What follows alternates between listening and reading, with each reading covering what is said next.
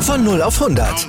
Aral feiert 100 Jahre mit über 100.000 Gewinnen. Zum Beispiel ein Jahr frei tanken. Jetzt ein Dankeschön, rubbellos zu jedem Einkauf. Alle Infos auf aral.de. Aral, alles super. 911 Fußballspiele, das meldet der DFB, mussten in der letzten Saison in Deutschland abgebrochen werden, weil es Gewaltvorfälle oder Diskriminierung gab. 911 Fußballspiele.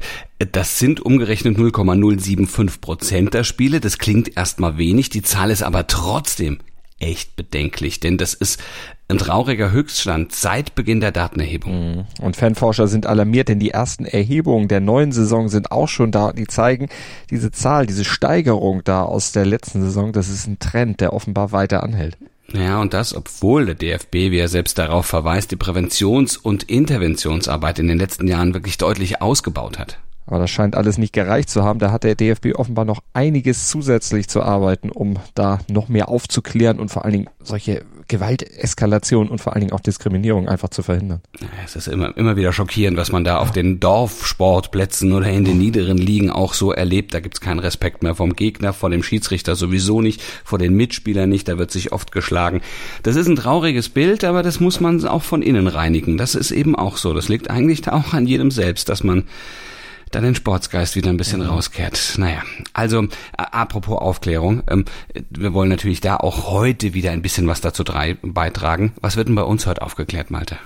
Wir analysieren kurz und knackig die Auftritte der Bayern und des BVB im Pokal gestern Abend und vor allem natürlich den neuen Lewandowski, Erik Maxim Schuppo-Moting. Wir erklären, warum Frank Kramer tatsächlich ein armer Hund, aber eben auch nicht ist und wir erklären euch die Pläne zur Super League 2.0. Also, guten Morgen zu Stand jetzt dem ersten Sportpodcast des Tages. Wie immer mit mir, Andreas Wurm. Und mit mir, mit Malte Asmus. Und wir haben gleich für euch nach unserem Opener erstmal den ganz aktuellen sportlichen Stand jetzt mit unserem SID Newsblog. Darüber spricht heute die Sportwelt. Stand jetzt. jetzt. Die Themen des Tages im ersten Sportpodcast des Tages. Stand, Stand, Stand, Stand. Jetzt mit Andreas Wurm und Malte Asmus auf mein Sportpodcast.de Analyse. Kein Neuer bei Bayern, aber dafür endlich wieder ein Neuner. Erik Maxim Schuppomoting wurde beim 5 zu 2 in Augsburg zum Matchwinner. Zwei Tore schoss er selbst. Eins von Josua Kimmich bereitete er außerdem vor, unterstrich seine Formstärke und brachte die Bayern ins Achtelfinale. Leon Goretzka im ZDF mit einer Würdigung. Ja, er ist ein super Spieler, deswegen spielt er gut. In einem Spiel, in dem die Bayern aber schon phasenweise Probleme hatten, muss man auch sagen, wie auch Leon Goretzka im ZDF bestätigte. Die ersten zehn Minuten waren wir Katastrophe und danach haben wir den Kampf heute angenommen und verdient gewonnen.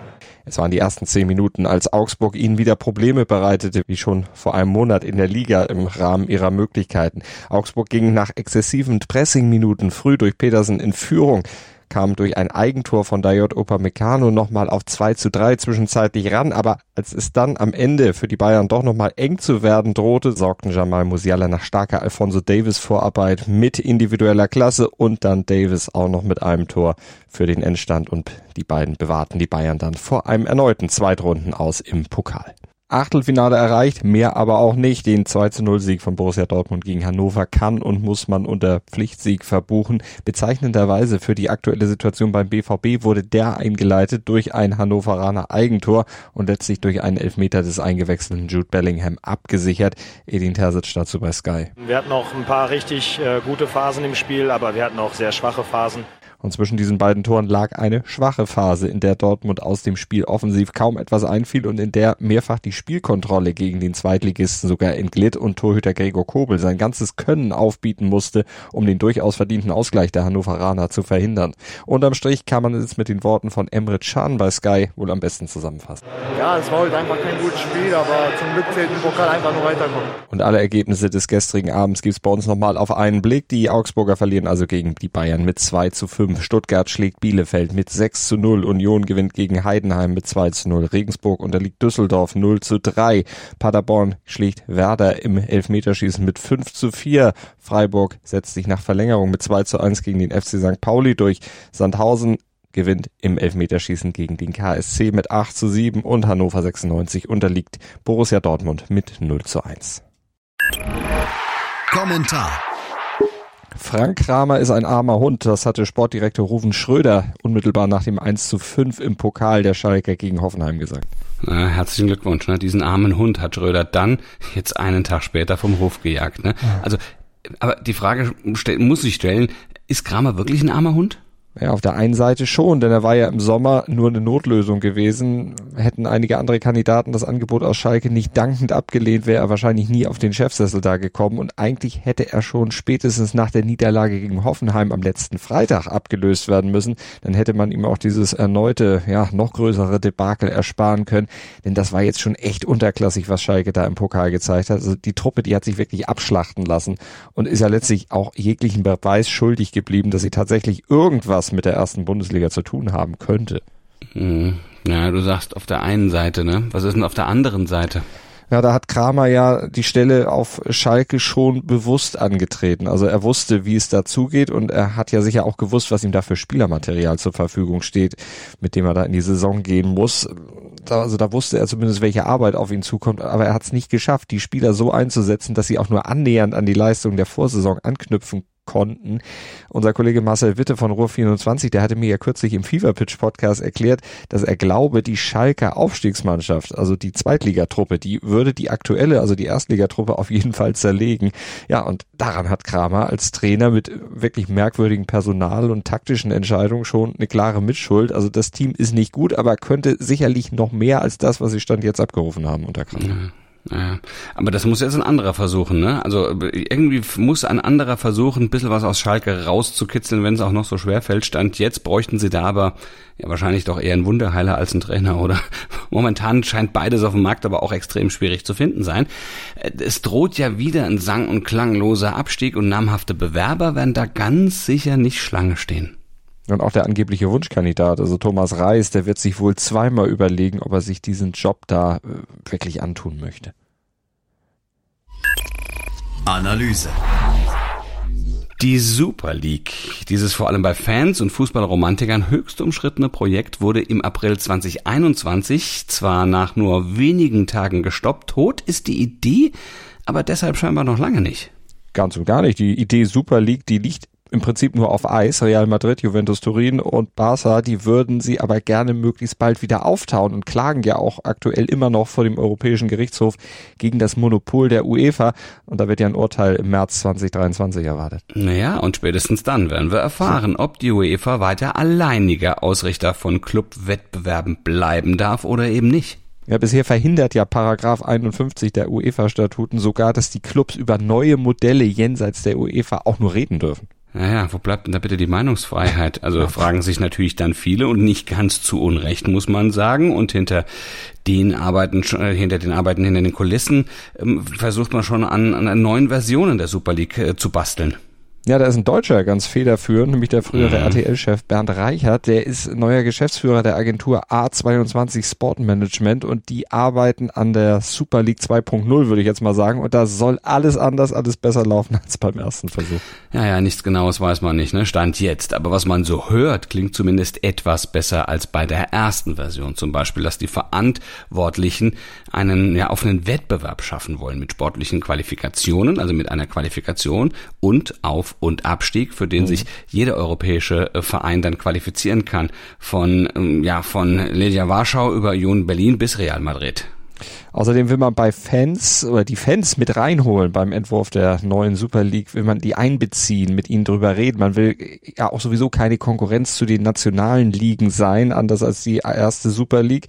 Äh, Reichert will die überhaupt nicht antasten. Er sagt, die Nationalligen sind und bleiben das Herzblut des Fußballs. Ja, aber was ist denn dann an diesem Wettbewerb, den Sie da jetzt planen, anders als an den bisherigen Europacups?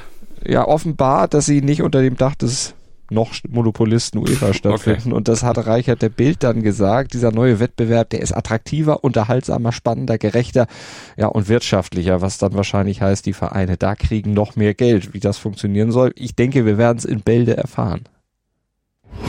Das bringt der Sporttag. Stand jetzt. Klappt's heute im vierten Anlauf mit dem ersten Sieg von Bayern München in der Basketball Euroleague? Im Heimspiel gegen Armani Mailand ne, wollen sie es ab 2030 zumindest mal versuchen. Ob der, aber der Druck ja, ist nach der Niederlage in den ersten drei Begegnungen ja jetzt auch schon verdammt groß. Ja, deutlich weniger Druck hat Titelverteidiger SC Magdeburg stand jetzt bei der Handball-Club-WM in Saudi-Arabien findet die ja statt und da haben sie gegen Sydney im ersten Gruppenspiel einen klaren Sieg gefeiert. Jetzt werden sie den wohl auch vermutet man zumindest oder sollte man eigentlich von ausgehen und erwarten, dass sie das schaffen, gegen den einheimischen Vertreter Al-Khalei dann auch nachlegen. Naja, und wir pfeifen morgen früh wieder ab 7.07 Uhr zum ersten Sportpodcast des Tages. Ja, in eurem Podcatcher, also dem eurer Wahl oder auf meinsportpodcast.de. Exakt, da legen wir dann nach mit weiteren Themen. Kurz vorm Wochenende, noch nicht ganz, ist ja erst dann, ja doch, ist die letzte Folge schon, also Woche schon morgen, wieder fast ne? vor Ende. Ja, doch, schon, ist, ja, ja. Ja, war ich gedanklich doch noch einen Tag weiter. Nee, ist schon, ist schon wieder Wochenende. Ist aber naja. auch so schön, ja. Ja, schöne Woche, absolut. Und wenn ihr auch mit uns schöne Wochen haben wollt, dann denkt doch einfach ans Abonnieren und Bewerten unseres Podcasts. Dann gibt's uns nämlich noch viel länger und ihr habt uns vor allen Dingen immer dann in der Tasche, wenn wir was Neues veröffentlichen. Also dann eigentlich werktags ab 7.07 Uhr spätestens. Ja, und morgen dann auch wieder. Bis dahin, Gruß und Kuss von Andreas Wurm und Malte Asmus. Wieder live von Ihrem Toyota-Partner mit diesem Leasing-Auftakt. Der neue Toyota Jahreshybrid. Ab 179 Euro im Monat. Ohne Anzahlung. Seine Sicherheitsassistenten laufen mit. Und ja, ab ins Netz mit voller Konnektivität. Auch am Start die Toyota Team Deutschland Sondermodelle. Ohne Anzahlung geht's in die nächste Runde. Jetzt los zu Ihrem Toyota-Partner.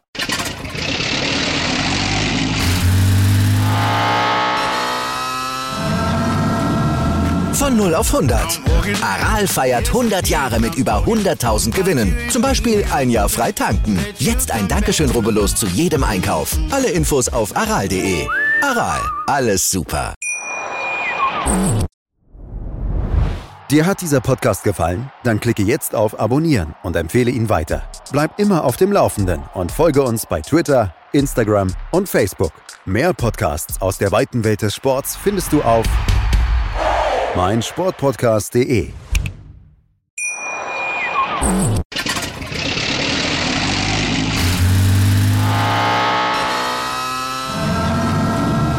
Von 0 auf 100. Aral feiert 100 Jahre mit über 100.000 Gewinnen. Zum Beispiel ein Jahr frei tanken. Jetzt ein Dankeschön, rubbellos zu jedem Einkauf. Alle Infos auf aral.de.